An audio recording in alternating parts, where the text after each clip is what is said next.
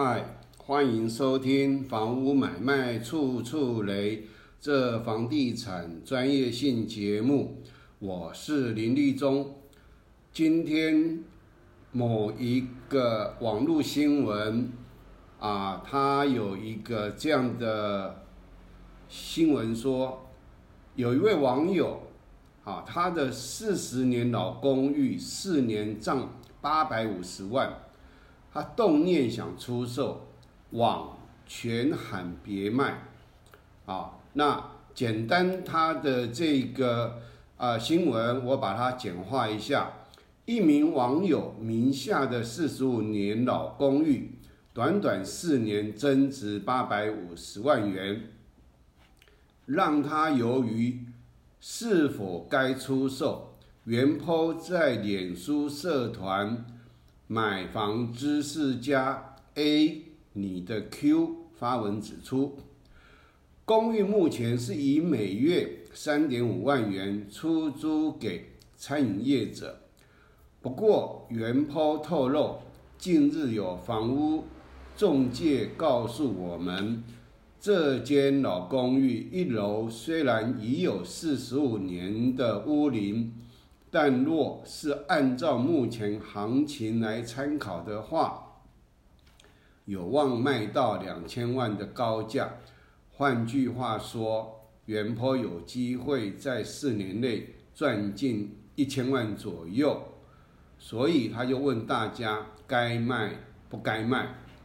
啊，那好，那这个新闻其实有一个重点是说。他这个是老公寓，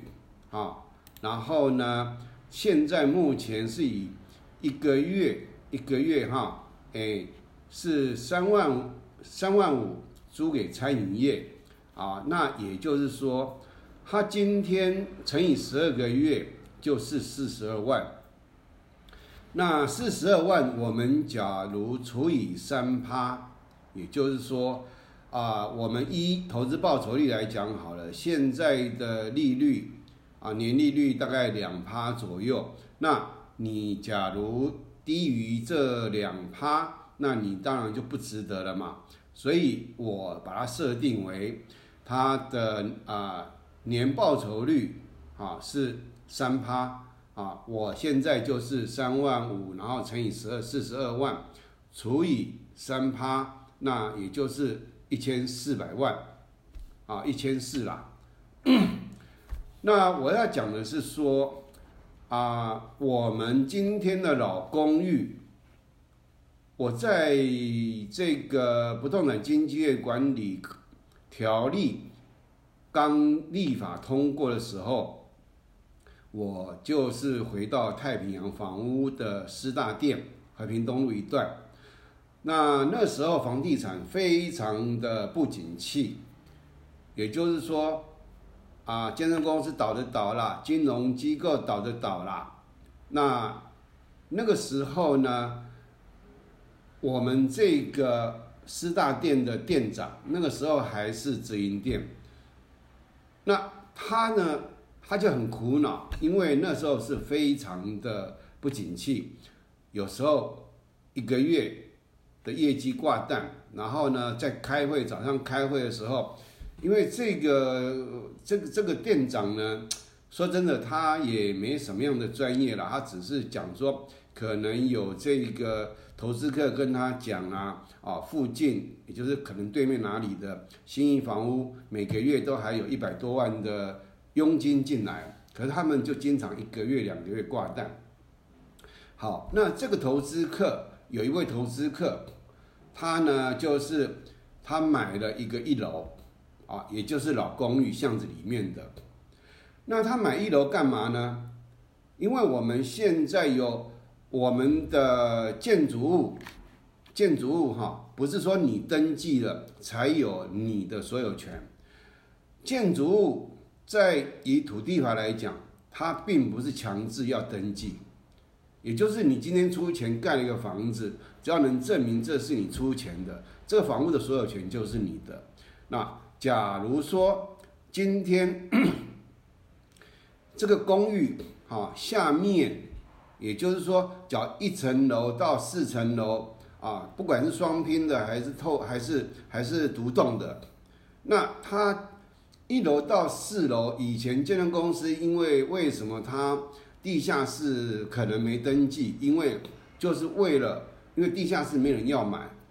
然后或者是呃几个地主自己合资来盖的，那大家为了省什么东西？为了省这个契税。因为你只要这个呃进去做登记做公共设施，那你的契税会在移转的时候呢会增加出来，每一年的房屋税也会增加，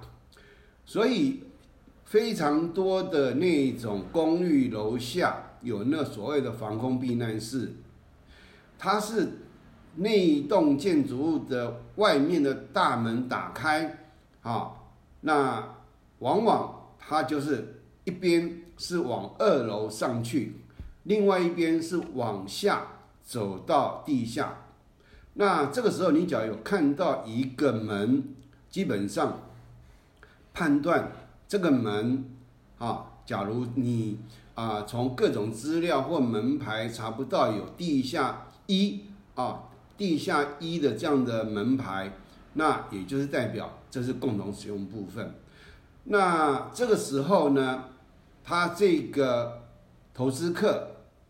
他买了一楼以后，也不通知楼上，因为楼上也都不知道，也都不使用。然后他就会把这个从公共楼梯走到地下室的那个门，用这个砖墙把它堵起来，然后他在一楼里面打一个内梯。假如说这个一楼的建筑物的所有权是三十平，地下室假如是一个二十平，那你想想看，他买的时候，假如说一瓶是三十五万好了啦，假如现在是有所谓的实价登录，他一瓶买三十五万嘛，好，那上面假如是三十瓶就是一千零五十万嘛，好，然后呢，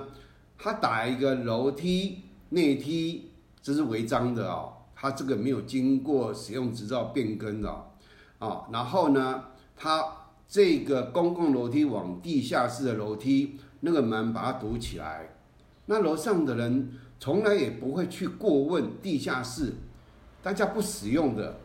大家也为了要这个呃节省费用，大家能能能避就避，也没有人要去用。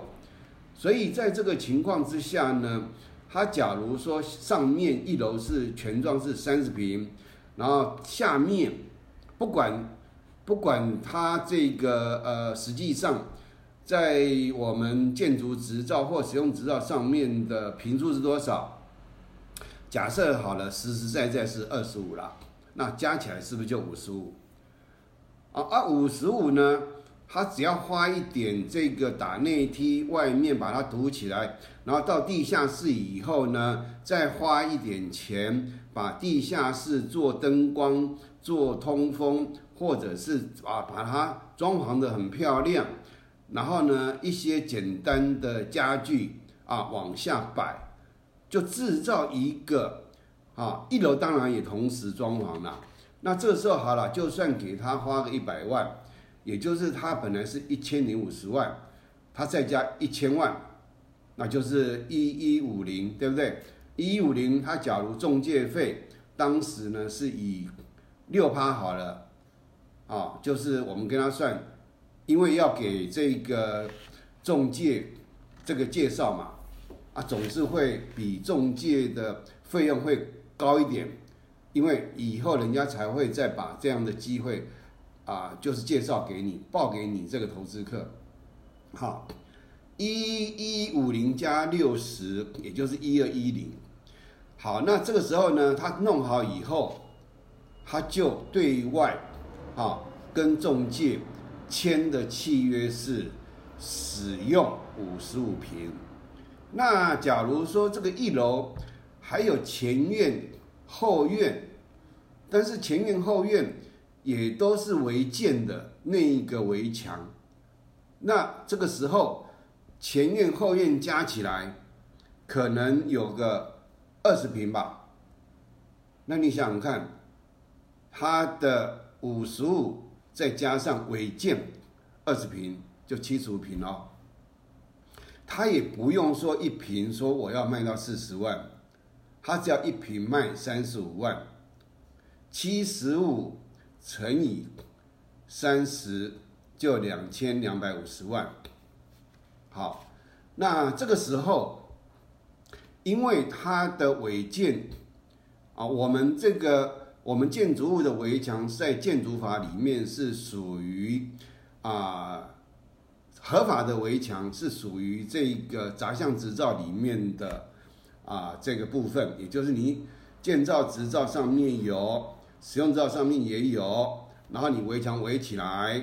然后呢，当时有经过大家的所谓的分管协议啊，你有买这个使用权啊，然后呢上面啊也同意这个法定空地啊啊。永久使用权抛弃，也就是使用权永久抛弃书。那你这个时候一楼你取得的是一个不是所有权，因为那个土地是法定空地，土地也是共有的，只是你取得一个合法的啊使用权分管协议。因为这个是要全部同意，当时还没有公寓大厦管理条例。啊，这个通过之前，就是用用大家啊用这个分管协议来让啊某一个一楼或者是顶楼啊，然后呢有合法使用权，但是不代表除了那围墙以外，不代表你可以另外加盖。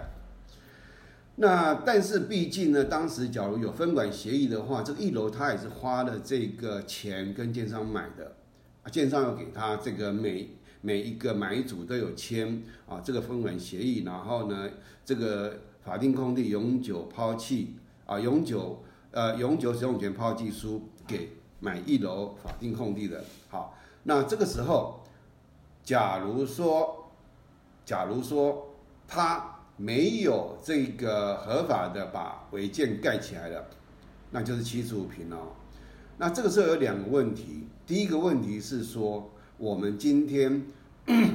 一楼、二楼，虽然说他取得合法的这个分管协议，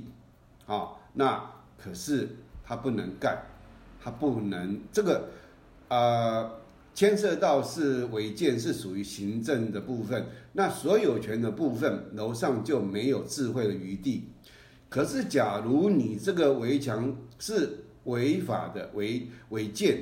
你你的加盖，也就是你违违建，然后呢，你的空地又没有得到分管协议，也就是你这时候你的建筑物在上面盖，那你的空地上面又非法占用啊，这个时候，这个时候，楼上的部分呢，二三四或是五，假如懂的人呢，他就会主张你一楼的这个啊法定空地。啊，非法占有，然后呢，建筑物又是违法，这个时候他会啊，我这个部分呢，我等一下再讲啊。假如真的懂的人，他会去用什么方式来处理，让这个一楼会损失惨重。好，那地下室的部分呢？当时假如四五十年的这样的公寓，地下室没登记，它是防空避难室的情况之下，没有门牌号码啊，也就是也没有在。啊，假如说双拼八户或十户，也就是你去这个查到的是每一户的面积都没有包含地下室的话，因为它没登记，所以按照这样子来看，它也没有所谓的啊合法可以另外这个叫做向啊户政事务所，户政事务所申请所谓的地下室所在地址证明，然后呢去。做所谓的第一啊建物保存登记，因为你要去做这样的建物保存登记，你要证明说这个地下室是你出资盖的，所以第一个这个东西是建设公司当初他为了这个，因为当时没有用嘛，公共设施那部分大家地下室大家就是也不想去维修了，维修要费用嘛，所以大家就不用。那这种情况之下，你假如是从健身公司手上买到的，那这就不是你出钱，不是你出资哦。出资真正出资是健身公司，他出资新建，你只是买来了。所以第一个，你不是出资新建的人，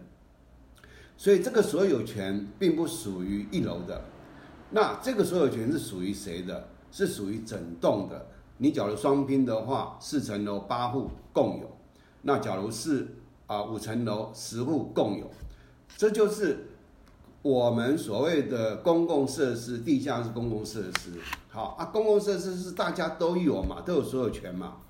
那你有没有说啊，经过楼上的同意，然后呢，你一楼你就跟他讲说啊，这个地下室大家不用，然后我跟大家。就是花一个代价，然后呢，跟你买这个你的十分的使用权，不是买所有权哦，它是共同使用部分，没有办法买所有权哦。也就是大家假如八户是八分之一，然后十户的话十分之一，也就是一楼自己本身有一个八分之一或者是十分之一，那另外的八分之七或十分之九。就必须要跟旁边的一楼和楼上的二到五楼或二到四楼，你去跟他买这个使用权，也就是要签一个分管协议书。这个时候你买到的才是一个合法有使用权的，因为在民法里面，我们今天要主张谁啊这个无权占有，有两个部分，也就是说。今天这个假如是共有的情况之下，那我们第一个要检讨的是说，你有没有所有权？有没有全部的所有权？假如你是你当初出资的，在建造执照上面或竣工图上面有你的名字，只是你没登记而已啊，那你就有这个权利啊，去申请地下室所在地址证明，然后把它登记为你单独所有。可是你假如也不是出资者，你只是购买。你只是跟建筑公司购买，那你就是共有。那一共有的情况之下，你既然有啊八分之一或十分之一，你不是全部所有权都是你的啊。所以这个时候呢，你也没分管协议书，所以你在所有权上面你少了其他的。那你假如我们在检讨所有权，也就是物权的情况之下。啊，你有八分八分之一，可是要大家依比例来使用嘛，所以你就是有会有不当得利的状况，因为大家缴八分之一，大家轮流八分啊八天，每一天都有一个人在使用，这样轮轮流来使用。那好，这个时候你假如也没有分管协议，这个时候呢，假如有人懂的话，他就会依民法的所谓的共有。啊，就是共同使用部分共有，向法院提起，啊，他不能说啊，譬如说二楼向法院提起说，哎，把这个地下室啊返还给这个他个人，他将会败诉的。也就是说，依民法的规定，他这个人不需要经过其他人同意，他以共有人的这样的身份向法院提起。返还共有物给全体共有人，好，那这时候这个买进来的就是投资客卖掉的时候，他假如是一瓶三十万，二二五零减掉一二一零，那赚一千万啊。那这个是你买的人，你不懂嘛？你只会看说哦，我现在使用有多少瓶啊？我七十五瓶，然后呢，一瓶三十万啊，好便宜哦，然后也符合我的需要啊。这个时候还买下来了啊，完蛋了。这时候你买的人，你不只是啊被当韭菜割了。假如楼上说你无权占有，第一个，我们先讲民法，刚刚是返还给所有的共有人。啊，假如十户，那就是 A B C D E F G H 啊，就就是要返还给大家，包括返还给占有人和这个原告和被告，其他六个人不需要他们同意。啊，另外，你占有的期间，也就是在五年不当得利，也就是你在使用嘛，啊，你没有权利使用，没有法律的原因，然后呢，你占用使用，他会要求你在这五年当中，因为不不当得利的，呃，追追偿的时间是五年，超过五年就没办法追偿这个不当得利。好，那第二个他会要求不当得利，第一个是先打。返还共有物给全体共有人。第二个是要这个不当得利哈，然后呢多少钱？然后要把这个呃不当得利，他自己本身占用人呢也有八分之一的权利嘛。然后呢这个原告也有八分之一嘛，其他八分之六要返还给啊，要要要要等于说要给其他六户了啊。第三个更严重了，也就是说你今天地下室是。无权占有，刚刚是民事，但是你假如说你今天啊是无权占有，你没有合法的权源来占有的情况，这个假如告你窃占刑事，啊，那你完了。那一楼也是一样啊，空地也是一样啊，你把它围起来不让人家使用啊，那个也是，那个也是这个呃不当得利啊。然后呢，楼上这个原告就主张你今天要。这个拆屋还地，然后呢，你的不当得利，还有你窃占，所以当这个新闻出来，四十五年老公，因为他是非常的资料是非常的简单啊。那我们今天一楼的部分，我们要怎么样来分析？好，我们一楼的房价到底是多少？那我今天啊，就是啊。看到这个新闻以后，那我就试着从我们台北市政府的这个呃使用执照存根啊，然后呢去查一个建造执照。那这个建造执，我不是说这个有问题哈，我先讲哦，我现在只是举例如何去啊，如何去你完全对这个建筑物这个使用执照。呃，譬如说二十户啦，还是十八户啦，还是几户啦？那这里面全部通通你不知道，那你要如何去了解它有没有地下室？我们使用执照很多都没有地下室，也没有地下的门牌，因为它门牌会有什么地下一楼，然后呢，那代表有门牌的。啊，假如没有门牌，然后呢，以前很多是官商勾结啊，不当的去。跟使用呃那个户政叔叔申请一个呃这个叫做地下室所在地址证明，那都是要给钱的。地震书所也给钱，户政书所也给钱。那我今天就是从台北市政府哈的那个呃建筑执照存根呢，我去查到一个哦这个建造，也就是六十件大同大智三号。使用分区是混合区，那我们今天来看，它起造人总共有十三名，原来只有十三名啊。起造人如附表，那执照类别改建，那层数四层，座数一座，也就是当时应该就是一床啦。现在建筑技术规则里面一床，可是假如照我刚刚去查询以后呢，它很可能是。联动的建筑物的三床，啊，那这个床跟洞啊，改天有机会再跟大家详细说明。因为我啊上上呃上礼拜上上礼拜四才打完将近三年的官司，就跟床跟洞跟公寓大管理条例里面有关系的。好，那我们看到这个建造执照，我现在是啊在第二页。啊，大家就是基本上，我经常跟大家解释说，台北是有非常多的免费网站，一定要很熟悉。你这个时候你要把你的这个专业，你必须要自己试着从各个案例，甚至你不知道的案例、假设案例，你自己要有能力去找。就像我今天这样子找了大概。半小时左右吧，因为还有其他，还有一个呃没有跟大家介绍过的一个网站啊，都会使用到。好，那建筑地址呢？啊，它是本市民权西路，那它没有写几号，也就是它的地段地号是大桥段啊，四九四八四七四六四五四四地号。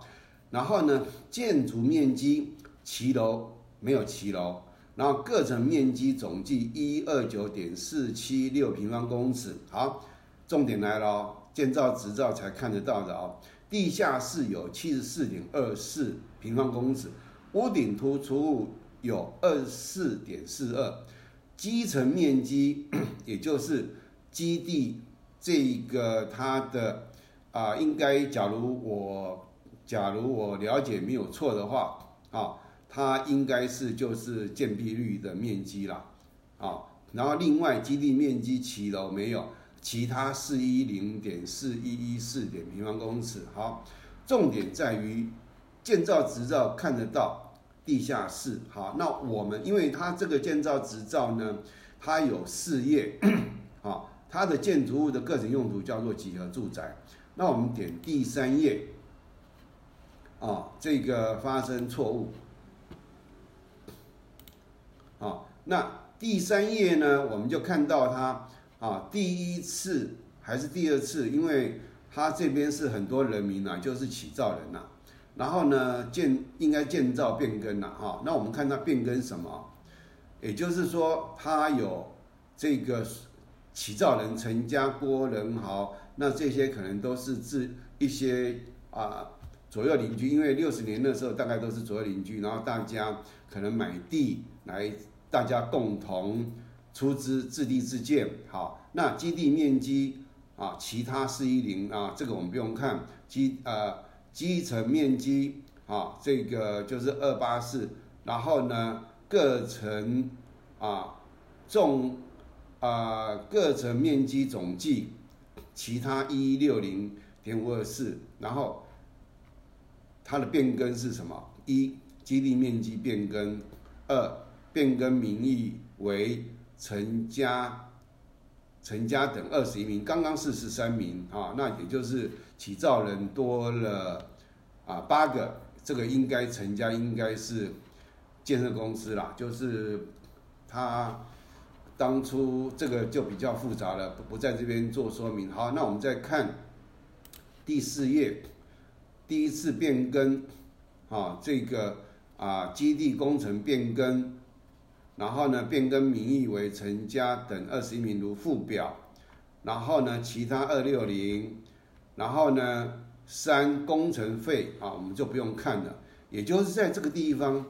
它的地下室并没有做变动，没有做变更，好，这是建造执照，可是呢我们假如回到啊，我们回到第二页，它的使用执照是六十始至一四三七号。好，那我们已经，我已经在这个把它在网络上已经打开了。那我们看这个六十始至一四三七使用分区混合区，起造人陈家等二十一名如附表。啊，那全全部各层集合住宅，钢筋混凝土造四层一层。二十四户，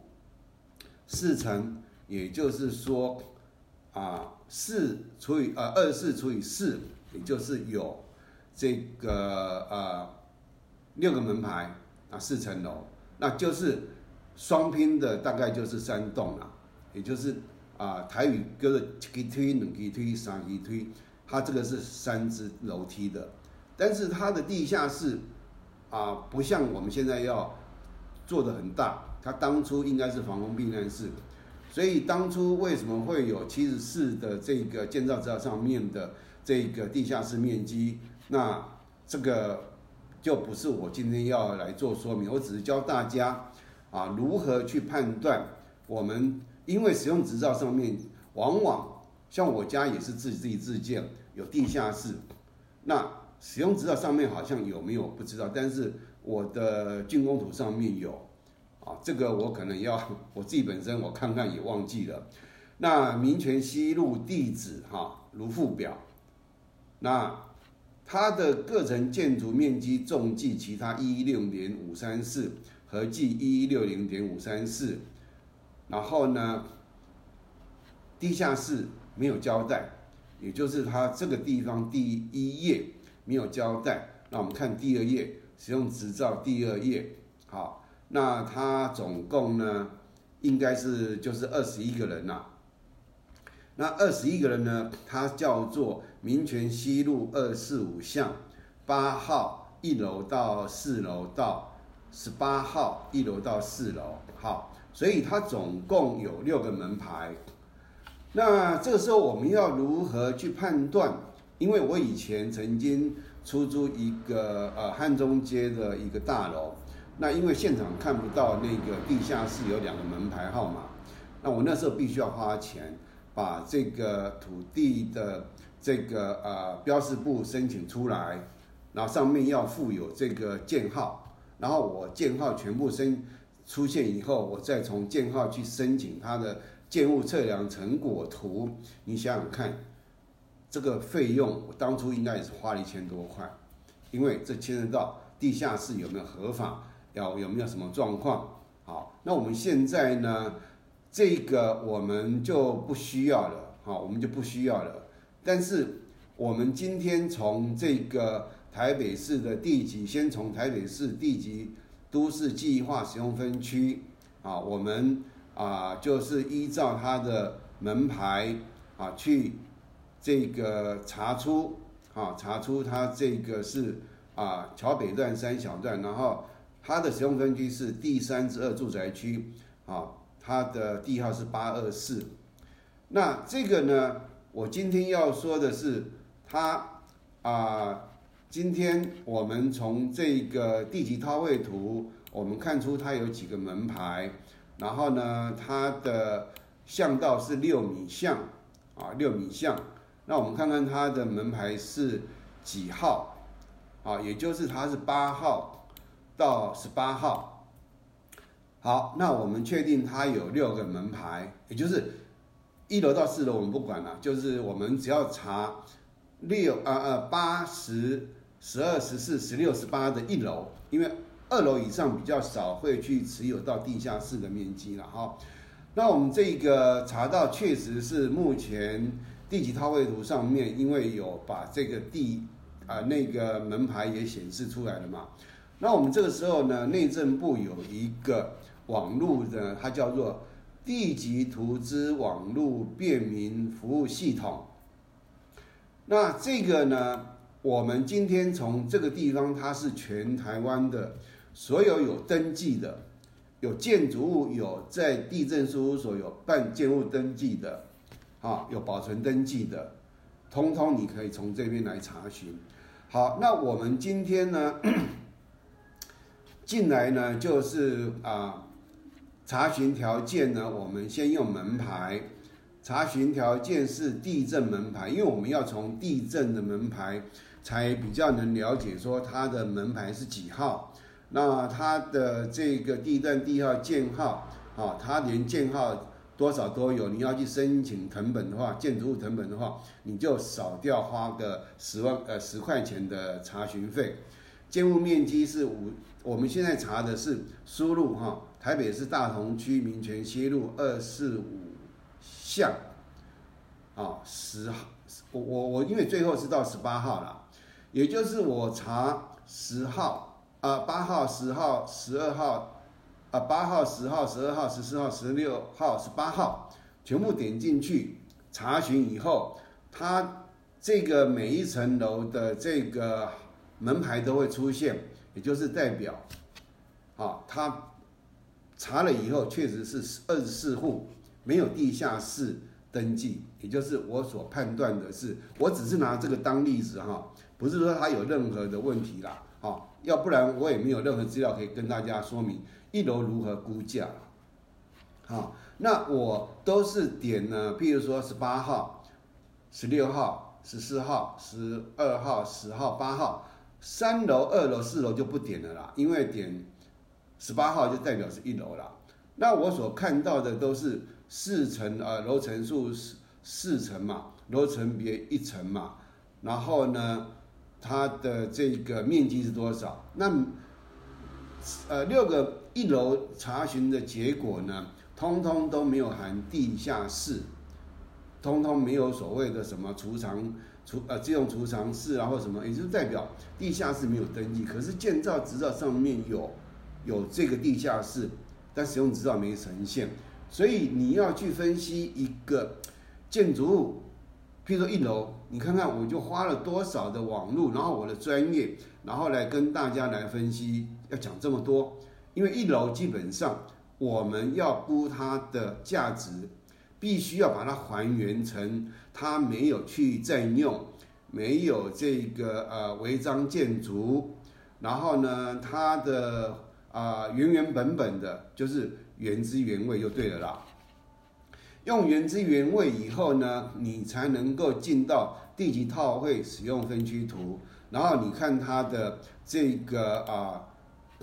它的使用分区是这个呢是所谓的。啊，住啊，住三之二，住三之二容积率呢？啊，自己去查台北市啊土地使用分区管制自治条例，至少是三百啦，或者是四百的样子。啊，住三之一是三百啦，那住三之二是到底是三百？因为这个我比较没有去记，也就是你这个时候才会回归到它的基本条件。因为你假如说是出租，啊，那你有租金收入嘛？可是你要把这些你非法占有的，然后呢，去把它也一起出租，啊，这个时候就不是你原来的三万五哦，你可能最后没有任何违建，你只能租到的可能都连两万都不到，所以这个时候呢，你才能够从这个基本资料，从这个所谓的呃收益啦，或者是从它基本的这个基本条件，也就是你除了收益。这是一个估价，你另外还有所谓的拆除重建还原的这样的方式去做这样的啊估价，你才会得到一个正确的。那这个时候，你想想看，我今天假如哈这个这些通通都把它大家做一个啊，大家要进去要照我的这个啊这个啊台北市的这个。叫做啊建筑影像管理系统进去查建筑执照和使用执照啊，这个使用执照始至一四三七号，那建造呢是建造是建造是六十啊建造建造是六十件大同大字零零三号。好，那你必须要进去看，你才能够知道怎么判断有没有地下室，那多大？好，那这个呢，基本上就是让大家知道，一楼估价没有这么简单呐。你今天你假如没有做这样的查询，没有这样的专业去像我这样子来做这样的啊，这个去分析。你买一楼，基本上第一个啊，因为它已经是公寓了嘛，所以它是可以拆除重建的。可是当你假如买贵了，那假如有人就是用你原本该有的价值来跟你出价的时候，你会认为对方是不懂行情，其实不是，是你自己买贵了。那这个时候怎么办？你不只是买贵了，你被当韭菜割，你还被楼上告。啊，这个非法占用，然后也不当得利，还有侵占刑事的问题。那是，假如是我啦，假如是我的话，我可能哪一天呢比较有这个闲钱有钱，我就去特地去买这样的楼上的房子，然后就来告楼下。啊，当然事先把我买的楼层呢违建全部把它啊恢复原状以后，既告地下室的一楼。啊，一楼的和告楼上顶楼的加盖，顶楼加盖的，只要他们提不出所谓的分管协议书，但是他假如建筑物是这个呃违建的，那我也可以要求啊，这个你这个分管协议书使用的你使用权嘛，可是你不能违建呐，啊，这个呃，我我觉得这个部分我只是闲聊了哈，然后呢。另外，我再讲一个，我再讲一个，就该今天这样的一个啊，我。今天这个题目叫做一楼房价多少才合理？啊，然后呢，啊，应该是这样子的。我自己的今天名称我要想一想，我要看一看。然后呢，我前一段时间为了要去搜寻一些资料，在我们附近有个租商，然后呢，有一个年轻的，应该也没做多久，什么都不懂。然后呢，我问问问到最后，有一个比较资深的，应该是那个店的股东之一吧。那个后来有一个，大概是这个比较资深的，然后呢就进来替这个之前的，因为他们是轮流接案子嘛。然后呢就透露说啊，他今天呢是永庆出来的，然后他做多久，然后呢他对这个土地的这个。啊，这个容积率、建蔽率啊有了解啦，然后也有这个所谓的啊，不晓得是不晓得是同事还是邻居还是怎样，也就他认识一个建商，在我们那个西门国小对面有一栋，就是他他前面呢就是他做围栏还是做都根呐，那前面大概是差不多都谈差不多的，可是他有个巷子往后。啊，这个时候就碰到我昨天的那个，就路线价、公告限值和土地价值啊，这个成正比。你假如有听到这个，这个就跟后面你把它一楼还原原汁原味的时候，你就必须要用那种方式去估了啦。啊，另外当然还有所谓的呃，是不是有呃，这个叫做这个有没有道路？啊，你的土地有没有道路的这个成分在？那个另外我会另外再说。那他讲讲讲讲到最后呢，讲到最后，因为他一直想要压我，他实际上我只是拿我的东西，我也没讲我是哪里啦，啊我只讲说我哪里哪里，然后一下他以为说后面的，然后就拿拿后面的来压我说啊，你看前面才怎样？可当我讲前面的时候，他又用拿啊如何来？哦，他讲一个很很很过分的，就是说，啊，你的这个地方呢，顶多了。啊，我只能帮你，我我可可以帮你卖多少，多少钱不是中介决定的，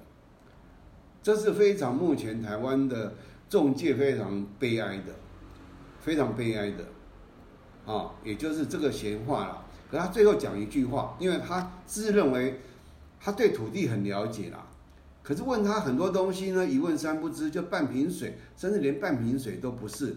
他讲到那个他建商的朋友在。开发那个就是啊康定路靠近那个呃中心桥呃那个华呃中心桥，也就是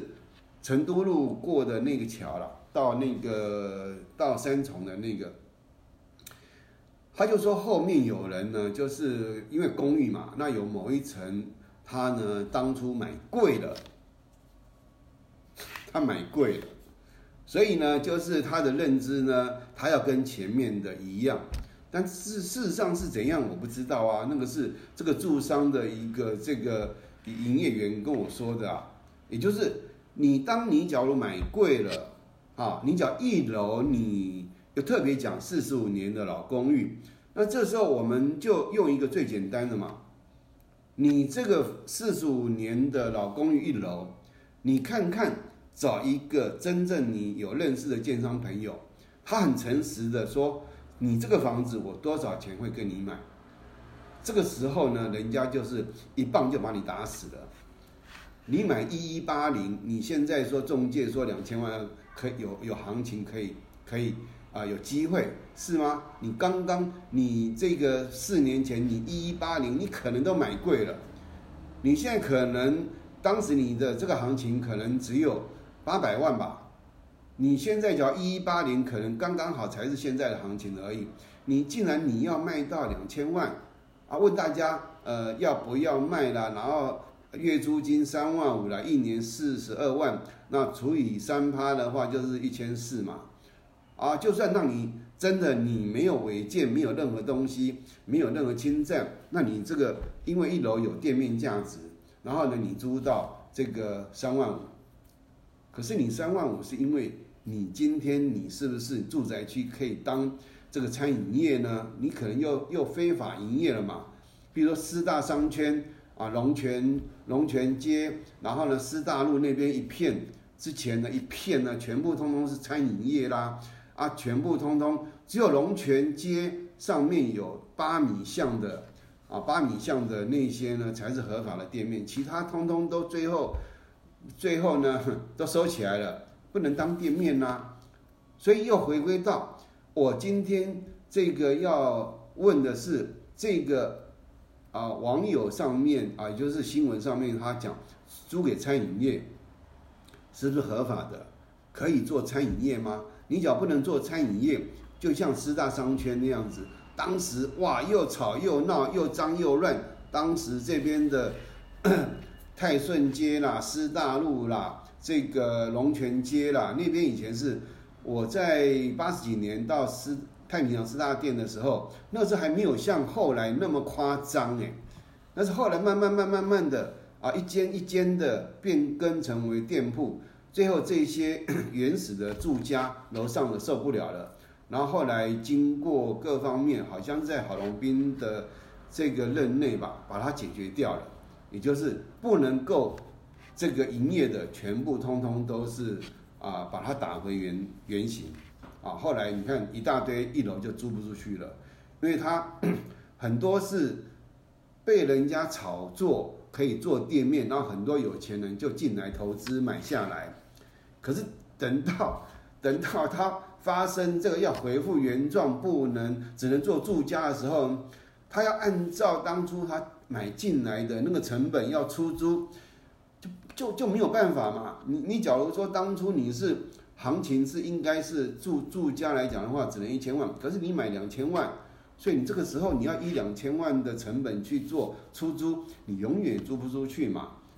你假如说是租个四万块，那你住家也顶多是租个两万块而已嘛。所以一大堆就在出租嘛，你看就一大堆挂出租一楼，就出租，你你人家。还要考虑到说，我跟你租的这个承租人，我能不能合法申请？我现在要做做的行业，假如不行，他是跟你租，还要还要装潢，还要有一些有的没有的，他是要冒他这个投资这个损失的风险的呀。好，所以也就是说，一楼如何估价？一楼如何估价？因为他今天讲的是四十五年的老公寓嘛，那我就从台北市政府的这个使用执照、建造执照去查六十年的建造和使照，然后呢条件差不多了，那查有地下室的，啊，也就是啊一楼你要先评估、先查证它地下室你有没有这个买的人当初有没有？不知情的情况下买到非法的违建的地下室，你侵占了，还有你的法定空地有没有违建？你要把这些全部清干净，回到你权状原始原汁原味，然后再来做这个所谓的估价啊。那今天讲这么多呢，也就是说一楼的估价啊，还真的蛮麻烦的。还有我曾经看过一个。呃，有一个投资客应该是跟新义房屋吧，因为那个好像有那个判决有把新义房屋点啊写出来，因为应该是透过新义房屋的样子啦，也就是有两个案子啦，一个是也是地下室啦，那另外一个是啊，在这个信义区还是松山区有一个比较老旧的大楼，那有管委会，但是呢，那个一楼的前面还是后面有法定空地，那。他们这个啊，这个区分所有权会议呢的规约，并没有做出《一公寓大厦管理条例》啊，这个所谓的这个法定空地，然后呢，某一个特定范围做所谓的约定专用给这个一楼。那这个一楼如约定专用，那你就必须要付出代价嘛？那没有，所以呢，这个时候呢，法定空地是属于共有的，是属于管委会的。管理权责，也就是法定空地。好，今天我们先不管管委会有没有合法可不可以出租那法定空地。那今天这个买的人呢，他就搞不清楚分管协议和这个约定专用规约里面约定专用搞不清楚。然后最后呢，他买下来以后呢，因为现场一楼在卖的时候呢是有违建的，还是有这个占用的，那他搞不清楚了，也就是分管协议和这个约定专用，我会用专门的一个集一集的节目来来跟大家做说明啊，这个尤其在一楼的部分呢，会经常很多人会啊踏到这样的陷阱。好，今天讲这么多。那希望对大家对一楼的估价有帮助，好，那今天就到这边，谢谢大家。